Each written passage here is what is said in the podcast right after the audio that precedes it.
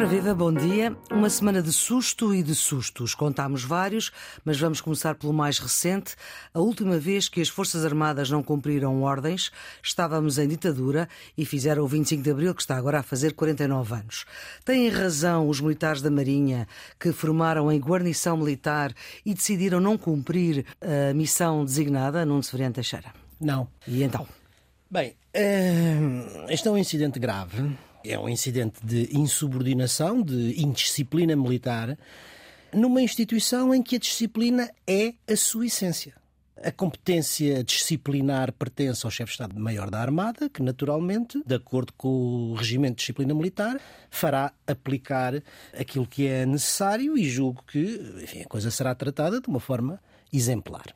Agora, para além da responsabilidade disciplinar, eh, pode haver lugar ou não, depende do que vier o inquérito, do que vier o inquérito a apurar, eh, de responsabilidade também criminal. Porquê? Porque eh, foram trazidas para a praça pública, portanto foram reveladas algumas informações que têm a ver com o material, que têm a ver com a operação e pode ou não, não sei, o, o inquérito vai dizer, mas pode ter matéria classificada.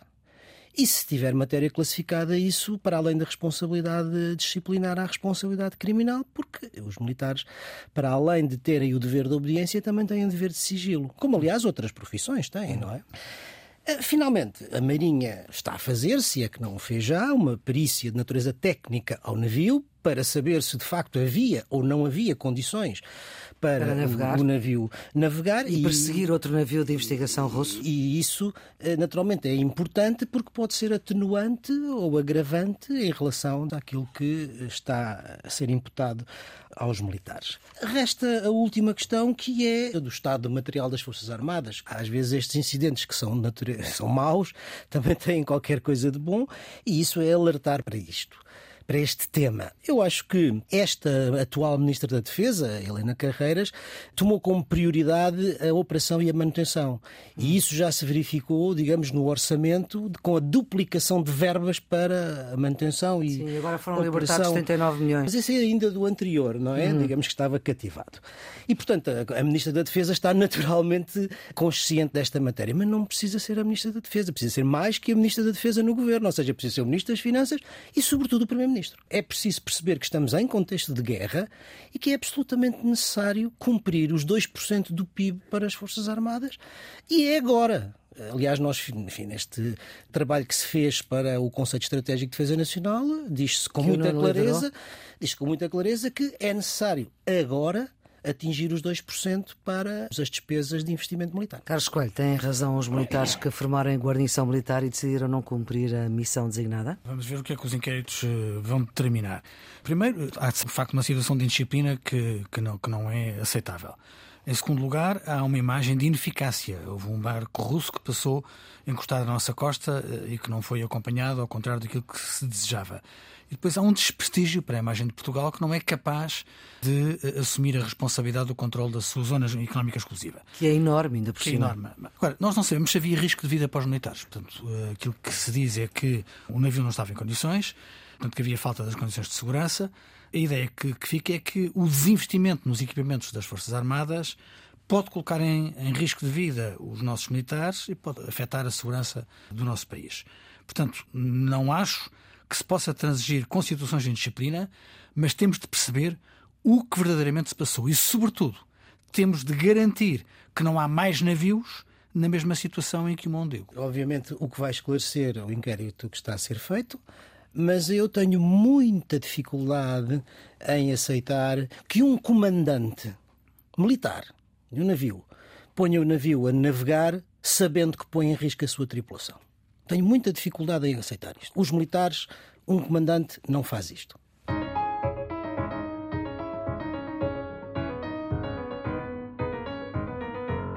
Geometria Variável, edição número 120, com o Nuno Severiano Teixeira, antigo Ministro da Defesa e da Administração Interna de Governos do PS, e Carlos Coelho, antigo eurodeputado do PSD, são os residentes fixos deste programa que quer reter aquilo que de mais significativo se passou.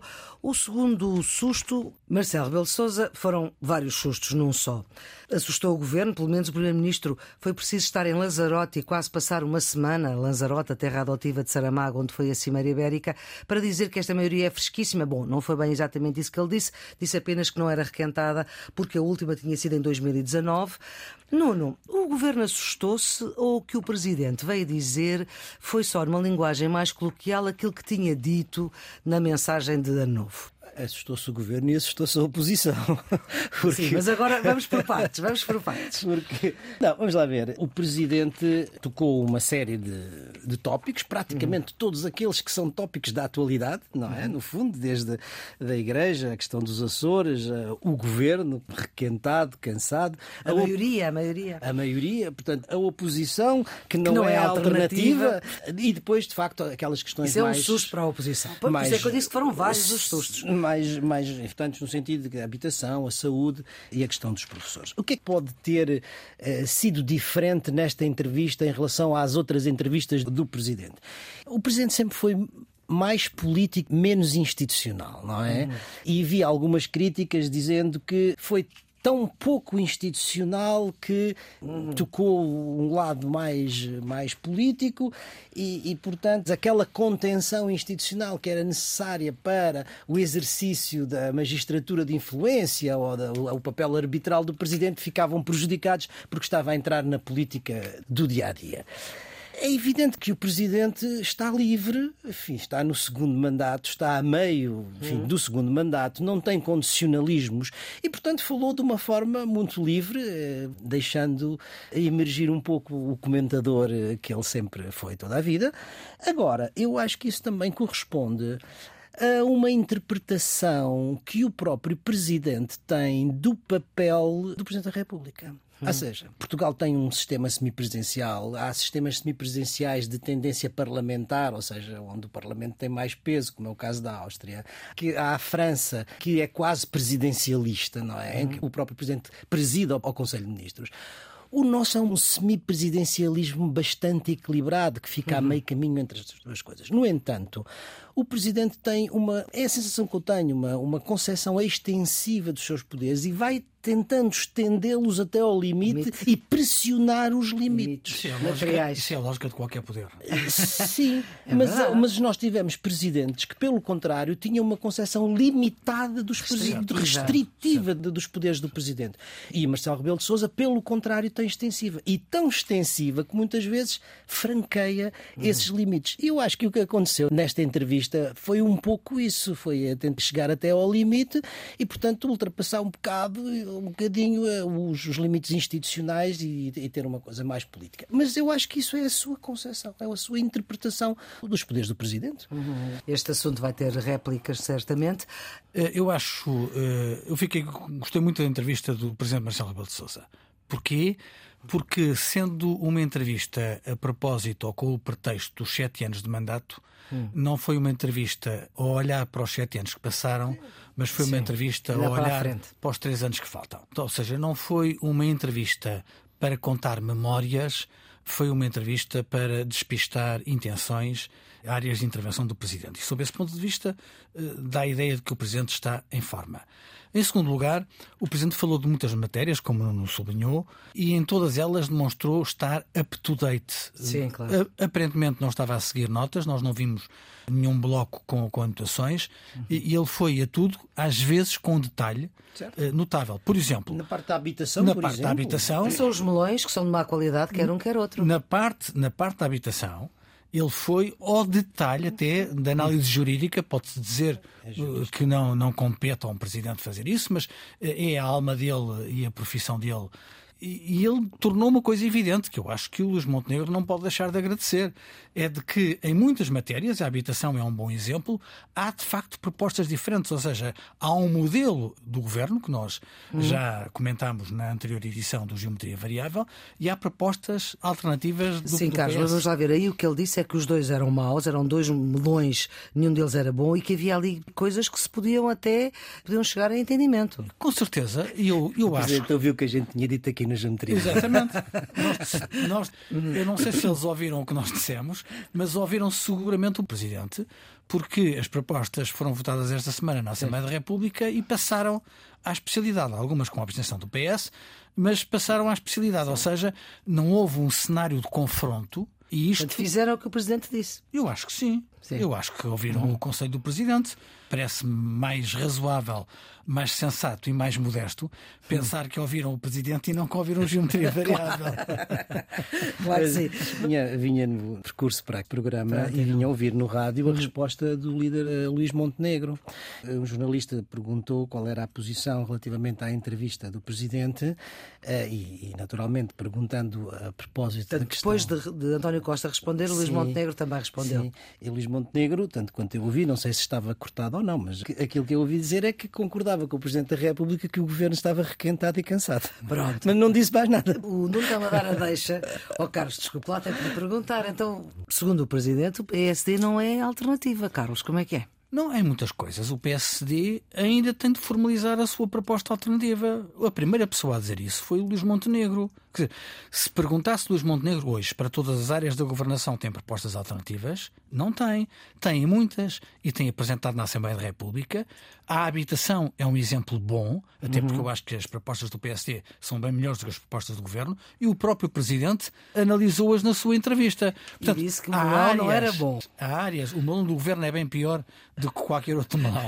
Agora, Ele não fez essa áreas, distinção assim. Há, áreas, há áreas em que o PSD já apresentou as alternativas e há outras em que terá de apresentar. Esse é o seu trabalho de oposição. A minha interpretação, e é uma interpretação, vale o que vale, é que o que o Presidente quer dizer é que a liderança da oposição não está em condições de eh, ser alternativa. Sim, mas para uma maioria que também tem um ano e que está requentada e cansada, uh, e que veio tarde, no fundo foi o que o Presidente veio dizer, também não é propriamente um sopro de energia boa ou de boa energia para o governo nesta altura. E dizer aquilo que nós aqui também já tínhamos falado, que o presidente tinha dito que António Costa vê sempre o copo meio cheio, ele vê sempre o copo meio vazio. É o, o tal otimismo militante ou irritante, irritante. do primeiro-ministro. Pois, mas nós já tínhamos ultrapassado um bocadinho essa fase, não é? Sim, voltamos a ela. Sob esse ponto de vista, há um retrocesso sob esse ponto de vista, há um retrocesso. Hum. Na linha que o Nuno aqui chamou um bocadinho da hesitação entre uma postura mais crítica ao governo ou uma postura de maior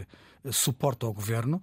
Esta entrevista do Presidente da República demonstra uma atitude mais exigente relativamente ao governo. Até o próprio porque... Presidente chegou a dizer: Eu estou de pé atrás. Sim, não, disse que costumava pôr a mão por baixo, baixo e... e... que desta vez não estava a pôr a mão por baixo. Mas não pôs, não pôs a mão por baixo nem ao governo, nem, nem à oposição. oposição. E, portanto, distanciou-se igualmente com uma posição, enfim, de grande liberdade, de grande uhum. uh, independência relativamente às coisas. Nesse sentido, é que eu me parece que aqueles que o criticam por estar, digamos, a entrar dentro da política do dia a dia, da política mais partidária, eu acho que não tem razão, porque ele justamente uhum. distancia-se de uma forma relativamente eh, independente e equidistante de governo e de oposição e coloca-se numa posição superior, superior é que dele, é claro. aquela que normalmente é do Presidente da República enquanto magistratura de influência e enquanto árbitro, vamos dizer assim, o que acontece, e a diferença em relação a anteriores presidentes,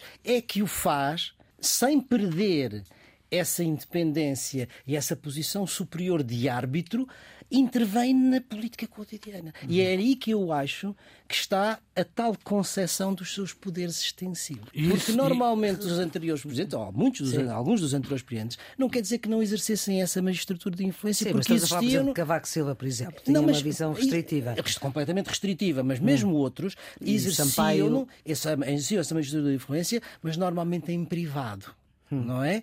Tirando o Dr. Soares, que o Dr. Soares era mais, próximo, mais próximo desta, desta, desta linha. E, e, o professor Marcelo Rebelo de Sousa fala publicamente. É essa a grande diferença. Mas o Carlos ia dizer? Não, ia dizer que nesta linha o que eu acho mais importante, politicamente mais interessante até para o futuro, uhum. é a circunstância do Presidente reservar no seu escrutínio sobre a atividade do Governo uma postura, se calhar, ainda mais interventiva nos próximos tempos. Porque uhum. ele disse os próximos meses vão ser muito importantes. Uhum. Estava a falar nas expectativas de crescimento e na conflitualidade social. E ele disse que não era excessiva a conflitualidade social. Exatamente. E é assim, se lembrarmos 2012, não é. E também, e também no grau de execução do PRR. Portanto, ele, ele, tornou claro que os próximos meses vão ser muito importantes e que ele vai estar a acompanhar. Mas isso ele não precisava dizer, a gente sabe que ele acompanha. Sabe, tá bem, mas, o, mas, o, facto de ele dizer, dizer tem relevância política. Claro, tem relevância sentido. E em certo sentido, confirma uma coisa que nós no início deste segundo mandato aqui dissemos relativamente ao papel do Presidente e do Governo com uma maioria absoluta de apoio parlamentar. Uhum. Muitos disseram que isso significaria o apagamento político ou a diminuição do peso político do Presidente perante um governo de maioria em certo sentido, ele não está a dar razão a esta tese. Sobretudo, ele não quer que, que isso aconteça, é, não é? é? Bom, o Carlos há pouco falava da conflitualidade uh, social. social. Em relação a um dos casos, por exemplo, os professores, mais uma vez, ele vem dizer que têm razão, que o governo tem que resolver e o governo não consegue resolver. Carlos. Não, é verdade. Eh, o Presidente da República foi, foi claríssimo relativamente à questão dos professores e não apenas em dizer que se tem que encontrar uma solução, acho que ele tem toda a razão, mas a recordar que houve aprendizagens perdidas eh, com os dois anos da pandemia, a que se acrescenta agora a greve dos professores. São três, quatro anos quase perdidos. Que, por enquanto, a luta dos professores tem tido a simpatia da opinião pública, Sim. mas que se isto chegar até ao nível das avaliações e prejudicar gravemente a progressão das aprendizagens dos alunos, esse crédito de simpatia pode-se perder. Portanto, ele fez, uma vez mais, nesta linha de que o Nuno sublinhou de, de árbitro, ele fez avisos muito claros ao governo e avisos muito claros aos sindicatos. Eles têm de encontrar uma solução. Parece evidente que não é possível recuperar tudo. Mas algum grau de recuperação tem que ser possível. E há soluções mitigadas. Pode haver uma recuperação eh, de tempo de serviço imediato com consequências salariais, pode haver recuperação de tempo de serviço só com efeitos para efeitos de reforma, pode haver o pagamento de uma indemnização para suportar alguma renúncia a alguns direitos. Agora, pode haver soluções mistas que conjugam isto tudo. É o governo, os sindicatos aceitem, porque o... há muitas propostas certeza, que estão a ser feitas e não estão a ser aceitas. Com certeza, mas não, há poucas propostas que estão a ser feitas, tanto quanto sei. Não nesta matéria, tem, noutras matérias. Tem havido, tem havido mais intransigência da parte do governo do que da parte dos sindicatos. Agora, ambas, ambas as partes têm que se entender. Hum. É fundamental encontrar uma solução, sob pena de chegarmos lá ter de tarde demais. Nuno, o que é que está a acontecer? É, é o receio de, eh, atrás dos professores, virem outras profissões da função pública que também tiveram os seus tempos cativados, congelados, etc., e que implica que não se consegue resolver esta questão? Essa, é isso? Essa, naturalmente, é uma questão uh, fundamental. Mas este, este, é um dos pontos em que dizem que nós estamos sempre de acordo. Eu não estou nada hoje, Pronto, não estou de acordo com. E hoje e pelo, também já não esteve. E pelo seguinte, vamos lá. uh, estou de acordo que isso é parece-me geral. O Presidente da República disse isso, o Castro também disse isso. Todos compreendemos, creio eu, todos compreendemos e até simpatizamos com muitas das preocupações dos, expressas pelos professores, das suas reivindicações. O que eu acho que nós não, eu pelo menos não compreendo, é a forma de luta para chegar a essas preocupações. Forma de luta que é a greve e os alunos não terem aulas. E os efeitos que isso tem sobre as aprendizagens uhum. dos alunos e sobre as famílias. Vamos lá ver. Por exemplo, vem-se cartaz a dizer fazer greve também é estar a ensinar cidadania vi coisas deste género. Não sei se era exatamente assim, mas a ideia é esta. Eu acho que está a chegar ao momento, e esse momento tem a ver com essa forma extrema da greve aos exames e às avaliações, está a chegar o momento de ter que se dizer algumas verdades sobre isto, mesmo que elas não sejam populares. Que se calhar o que eu vou dizer não vão-me chamar um perigoso reacionário, mas, mas eu acho que vale a pena eh, olhar para isto com alguma, com alguma seriedade, porque ninguém até agora se portou muito bem em todo este processo. A começar pelo governo. Atenção. Não, não por defeito, mas por excesso. Ou seja, o governo, o governo bem por governo. O governo está a negociar com os sindicatos sob pressão de greves e manifestações. O ministro está a negociar com os sindicatos dentro de uma sala e lá fora, pela janela, está-se a ouvir o barulho das manifestações. Ninguém negocia sob, sob, pressão de manifestações e de greves. Portanto, a primeira questão que é preciso pôr em cima da mesa, e por uma razão muito simples, porque quando isto acontece, a dinâmica altera a capacidade negocial. Quem Sim. está a fazer pressão fica favorecido, quem não está a fazer pressão está na defensiva e está desfavorecido.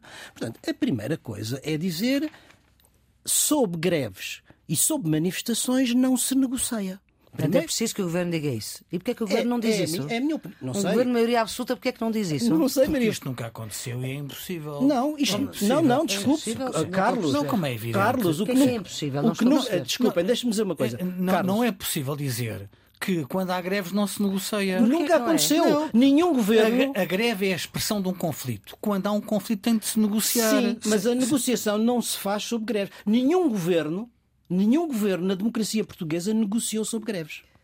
O Carlos, Carlos foi Carlos, há muito tempo trás, secretário Carlos, de Estado da Educação. E veja, nenhum governo negociou sobre greves. Primeiro, para-se a greve, para-se as manifestações e negocia-se. Se a negociação falha, volta-se às greves. Este é um ponto fundamental para que haja equidade negocial. Bom, primeira questão. Segunda questão que eu acho é que o, o Ministro da Educação tem estado sozinho. Sozinho, quem é que lhe faz falta ao lado? Precisa do governo. Hum. Precisa do governo. Ou seja, e, precisa e, do Ministro das Finanças e do Primeiro-Ministro. Exatamente. E precisa, e precisa do, da unidade do Partido Isto Socialista. Tinha... E não tem havido unidade no Partido Socialista? Já tenho ouvido alguns deputados eh, em, enfim, em situações, digamos, dúbias de dizer sim, mas. Hum. Portanto, acho que o PSD também não se tem portado bem nesta matéria, para dizer as coisas como elas são.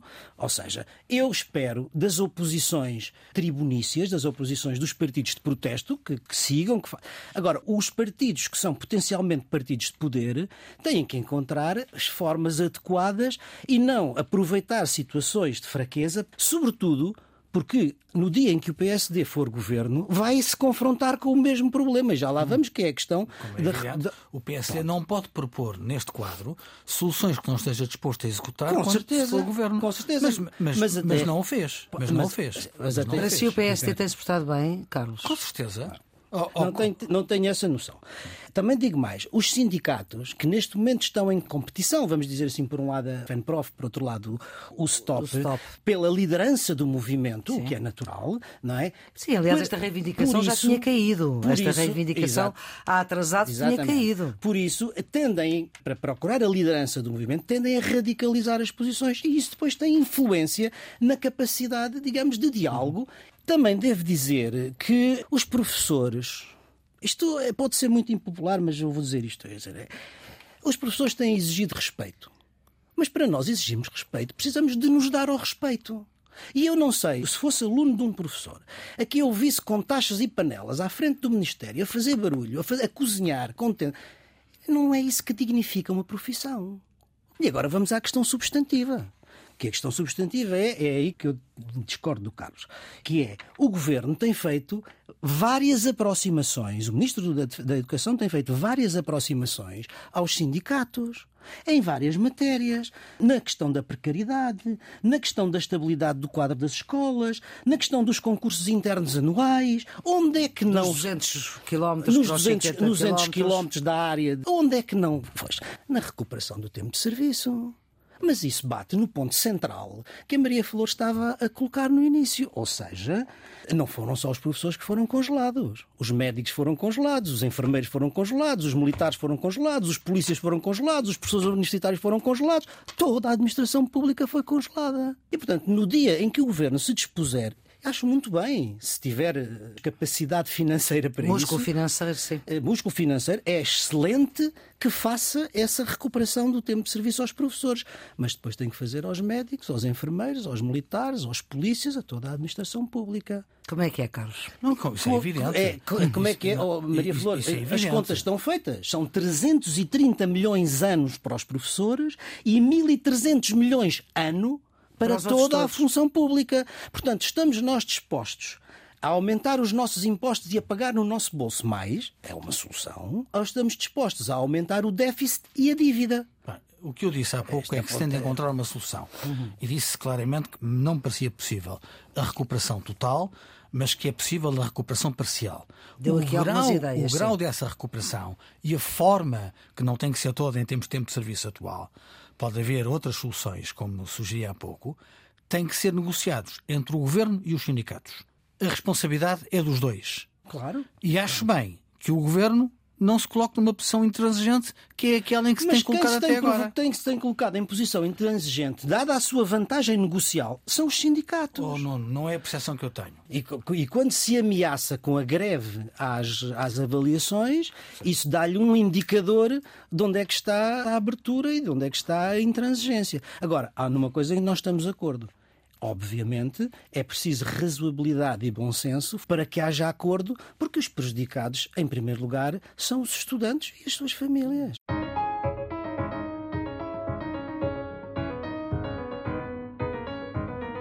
Vamos para os 10 anos de pontificado do Papa Francisco, que estão a ser um susto. Ele próprio não fez por menos, diz nunca ter pensado ser o Papa da Terceira Guerra, que afeta o mundo inteiro. Os casos de pedofilia na Igreja, primeiro em Boston, nos Estados Unidos, e agora até os mais recentes em Portugal, também parece estar assustado o Papa Francisco, mas a reagir, Carlos. Sim, o Papa Francisco teve um conjunto de situações que, primeiro, eh, sucedeu a um Papa que renunciou, não é? Sim. Depois, assume funções num período de crise financeira na Europa. Ao longo do seu mandato, viu endurecer ditaduras mundiais como Putin na Rússia e Xi Jinping na China.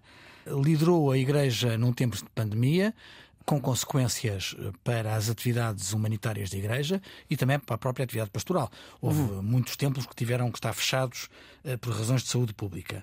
Uh, nesta fase final é um Papa em tempo de guerra, com, uhum. com a Como ele próprio diz. E no plano interno tem de fazer face a esta situação da pedofilia, que é um desafio grande que a Igreja tem, como aliás comentámos nas últimas edições do Geometria Variável. Dito isto, o Papa Francisco é um Papa especial. E nestes 10 anos, se calhar, a Igreja não teria conseguido encontrar melhor do que o Papa Francisco. Se nós virmos, João Paulo II impunha-se pelo carisma. Bento XVI era um intelectual teólogo. O Papa Francisco é, de certa forma, o Papa do povo em tudo. É um Papa próximo. É um Papa próximo. Aliás, dá entrevistas, os outros não davam. É um Papa próximo, é um Papa dos afetos, é um Papa dos sinais. O facto de não viver nos alojamentos papais, mas numa casa junto a outros, outros clérigos, a circunstância de só se vestir de branco e não andar com outros atavios, a circunstância de ter um carro modesto, uhum. a circunstância de não andar com o cruz de, de ouro. Há um despojamento franciscano no Papa, no Papa Francisco. Sendo que ele é jesuíta. Ele jesuíta. é jesuíta, ele é jesuíta. Uhum. Que é muito, muito significativo. O Papa Francisco não é um Papa da produção de doutrina. Uhum. Ele só tem três encíclicas. A primeira, aliás, foi feita em conjunto com, com o Papa Bento XVI. A segunda, o Laudato Si, é a primeira encíclica sobre assuntos ecológicos. Aliás, ele já tinha sim, tido sim. uma exortação apostólica sobre isso e sobre a Amazónia. O que. Ele é argentino, portanto, ele está ali ao lado, trans... também vai para a Argentina. O, o, que transporta muito uh, os problemas para, para a vida real das pessoas. É um Papa uh, com uma dimensão apostólica grande. Ele, no, nos 10 anos, fez mais de 40 viagens, todas com, com, com, gestos de simplicidade, mas. Mesmo com a pandemia. Mesmo com a pandemia. E é um Papa que está a mudar a Igreja, embora uh, com passos curtos. Ele utilizou a expressão limpar as fins do Egito com uma escova de dentes. Ou seja, ele não está a fazer revoluções, mas está a fazer reforma. E uma das principais reformas é uh, no uh, Colégio Cardinalício.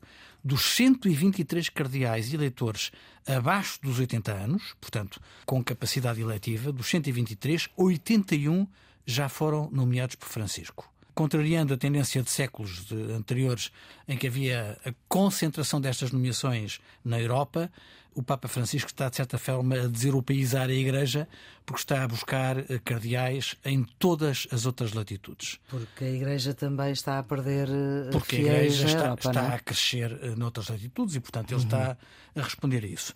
E, portanto, o Papa Francisco, creio, que pode chegar ao fim desta primeira década com a sensação de trabalho cumprido. e com uma expectativa de continuar o pontificado de exemplo eh, que tem seguido até o momento. É um Papa que dá uma esperança, que trouxe uma esperança diferente à Igreja. Eu devo dizer que tenho empatia, simpatia pessoal pelo Papa Francisco, pelo, como Carlos disse, pelo seu despojamento, pela sua uhum. simplicidade, pela sua humanidade, pelo que transmite, digamos, de proximidade com os fiéis e com, com as pessoas em geral. E, e é, é, é uma imagem de um Papa simpático eh, próximo e envolvente, não é? Ele traz sem dúvida uma esperança, mas ao mesmo tempo uma esperança que não está completamente cumprida. Abre, abre muitos espaços novos de mudança e de mudança no bom sentido, na boa direção, mas muitas desses espaços abertos, dessa esperança, eh, está ainda por cumprir. O que é que eu quero dizer com isto? Por exemplo, no plano teológico, ele abre a discussão no, no interior da Igreja sobre temas que eram temas até aí absolutamente uhum. tabu, não é?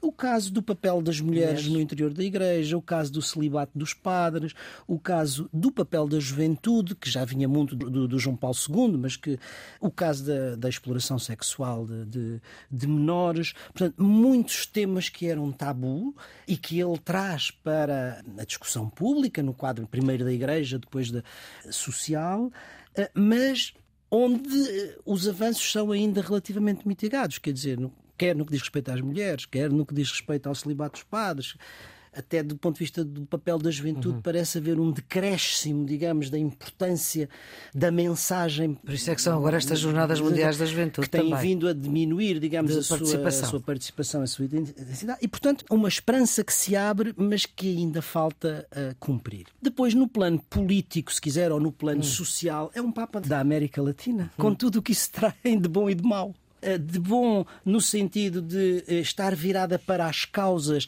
que são candentes social e politicamente na América Latina, a pobreza, a ecologia, tal a questão que uhum. estava a dizer da Amazónia, a sensibilidade às periferias, portanto, as igrejas periféricas, aí a visita ao Sudão, etc. Sim.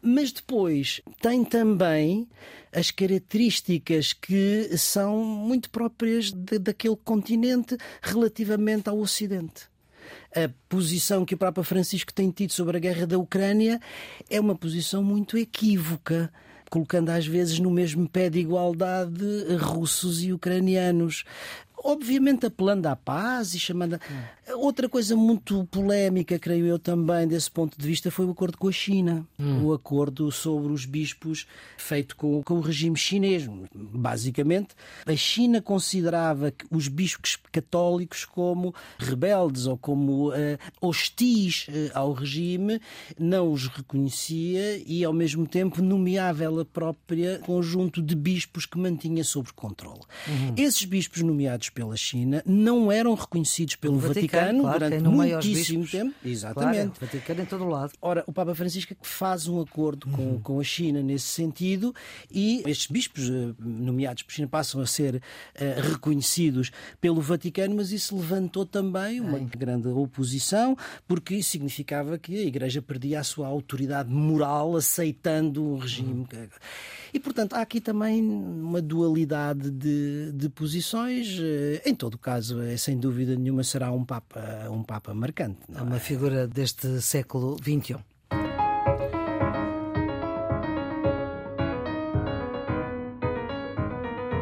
Vamos então aos seus, ao seu redondo, Nuno. Vai para a viabilização das propostas da oposição por parte do Partido Socialista sobre o programa para a habitação. No debate parlamentar sobre o pacote para a habitação, eh, o Partido Socialista absteve-se e, com uhum. essa abstenção, viabilizou os projetos apresentados pelo PSD, pela Iniciativa Liberal e pelo Livre, que seguem agora para o debate na especialidade. Eu tinha aqui dito, Apesar da maioria absoluta, que era preciso encontro de posições, era preciso algum consenso sobre estas questões que são questões estruturais para a sociedade portuguesa, e eu acho que este uhum. facto é um bom sinal e mostra que, apesar das divisões absolutamente legítimas e normais em democracia, é preciso e é possível encontrar um diálogo para haver soluções para questões que são questões eh, estruturais da sociedade. Não sabemos, mas a entrevista de Marcelo Rebelo de Sousa também apontava... Pode ter ajudado. Pode ter ajudado. O seu redondo, Carlos? para a ordem executiva de Joe Biden para restringir o acesso a armas nos Estados Unidos da América. Infelizmente, temos assistido a muitos episódios de homicídios, muitos deles em massa nos Estados Unidos. O lobby das armas, como dissemos aqui já várias vezes, é muito poderoso. Há obstáculos legais importantes a maiores restrições, mas a verdade é que algo tem de ser feito para evitar mais tragédias. E Joe Biden assinou esta semana uma ordem executiva para reforçar a verificação de antecedentes e para facilitar o cumprimento das últimas leis aprovadas em matéria de controle de armas. É uma boa notícia que vem dos Estados Unidos. Ora, então vamos para os quadrados? Para o retomar das relações diplomáticas entre o Irão e a Arábia Saudita. Depois de sete anos de tensão e corte de relações diplomáticas entre os dois países, o Irão e a Arábia Saudita, eh, retomaram agora essas relações em negociações mediadas pela China de Xi Jinping. Meu Deus, tanta ditadura junta. É um sinal muito claro da influência crescente da China naquela região, ao mesmo tempo que se verifica uma retração estratégica dos Estados Unidos. Se, por um lado, eh, qualquer desescalada de tensões é uma boa notícia, por outro lado, o Irão parece, apesar de tudo, não estar disposto a alterar nada relativamente aos objetivos estratégicos do regime e, sobretudo, ao fortalecimento do programa nuclear.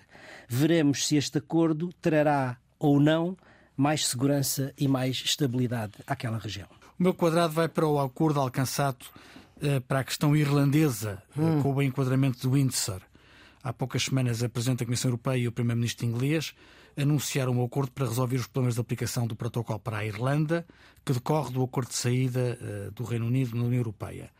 A prioridade era salvaguardar os acordos da Sexta-feira Santa sobre a paz entre as duas Irlandas. Uh, com disposições mais claras sobre controles alfandegários, a aplicação do IVA, ajudas de Estado, em todos os mecanismos.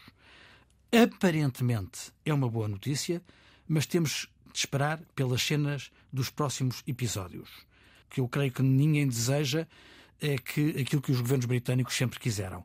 Uma Europa à la carte, com acesso pleno ao mercado interno, mas sem as obrigações decorrentes da pertença à União Europeia. Vamos para os bicudos? Para a falência do eh, Silicon Valley Bank.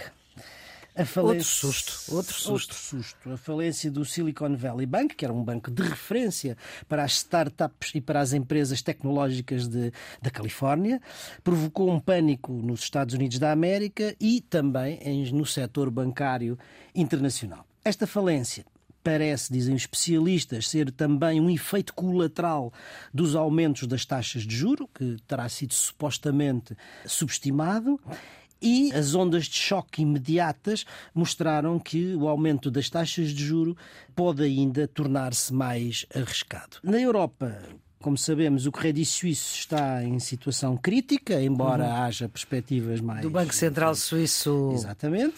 Injetar uh, dinheiro lá. E os receios do contágio, enfim, crescem. É certo, e isto todos os economistas o dizem, que a situação é muito diferente da situação de 2008 e que os instrumentos do setor bancário, sobretudo do setor bancário europeu, são muito mais robustos para fazer face eh, a uma eventual crise mas de todo modo o espectro da crise financeira uh, está de volta. Vai ser certamente um tema a que vamos ter que voltar neste Geometria Variável, com uh, o BCE, no entanto, a manter o plano, apesar deste susto uh, na banca internacional, e a aumentar 0,5 da taxa indicadora para os juros para os depósitos. O meu bicudo vai para a falta de representação de Portugal no Tribunal de Contas Europeu. Hum. Uh, em, em 30 de junho de 2021, João Figueiredo, que era o juiz indicado por Portugal, uhum. morreu subitamente, num momento que todos lamentamos. De lá para cá, quase dois anos depois, a vaga portuguesa continua por preencher. O Ministério das Finanças não consegue nomear alguém para ocupar essa vaga e Portugal não está representado no Tribunal de Contas. É uma desconsideração total por uma instituição que já assumiu publicamente que se deve perguntar às autoridades portuguesas o motivo deste atraso. Espero que rapidamente Portugal cumpra esta função. E a sua pista para o fim de semana? A minha pista para o fim de semana, já que falámos do Papa Francisco, que é uma exortação apostólica dirigida aos jovens, hum. muito bem escrita, praticamente toda dirigida aos jovens, eh, não apenas reveladora da mensagem do Papa Francisco, mas muito oportuna no contexto da realização das Jornadas Mundiais da Juventude em Portugal. A minha sugestão eh, esta semana vai para uma exposição eh, especial hum. chamada EDP Art Riff. O Vils é um dos Alexandre nomes... Farto. Alexandre Farto, enfim, Vils de nome artístico, Exatamente. é um dos enfim, mais relevantes artistas da cena, da cena portuguesa e não só. Ora, desta vez o Vils juntou, juntou-se à EDP para criar uma exposição única em Portugal. Trata-se do seguinte: a partir de peças de três centrais termoelétricas que foram desativadas pela EDP para dar lugar aos projetos renováveis, criou ou vai criar a primeira exposição subaquática do território marítimo português e que vai ficar sediado na costa ao largo de Albufeira, no Algarve. Ele usa isso como usa a arte como forma de sensibilizar para a defesa dos, dos oceanos.